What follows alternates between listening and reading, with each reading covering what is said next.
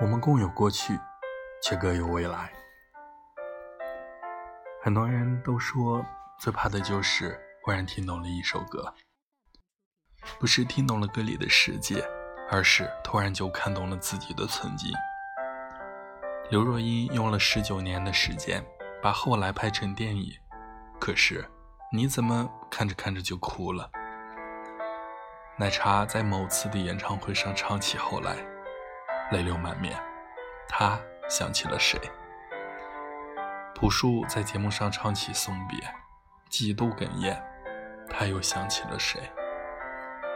现在的你又想起了哪座城市和生活在那里的人？你曾经是否有过这样的一场爱情？车站与机场，时间和距离，你们一起走过很长很长的一段路。挨过了很多辛苦，但最后还是没能迈过那个坎儿。没有出轨，没有背叛，没有狗血，但就是没办法继续在一起了。因为你发现，相距几千公里，连吵架都是没有温度的歇斯底里。虽然真的很爱你，只是爱到最后，再也爱不动了。我们都曾经经历过相识、相知，之后相爱、相守，也曾有误解、争吵，恨不得下一刻就出现在对方门前。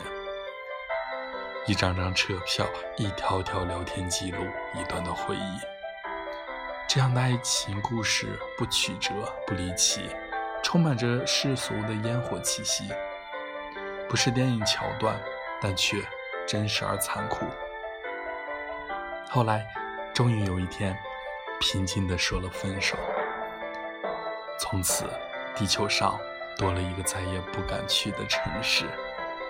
但分手的原因，却说不出口，只能淡淡的说一句：“我真的累了。”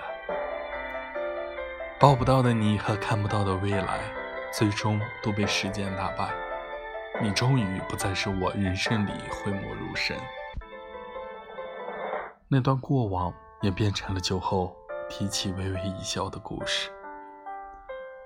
也许先放开手的那个人若干年后会明白，人生最美好的是相遇，最难得的是重逢。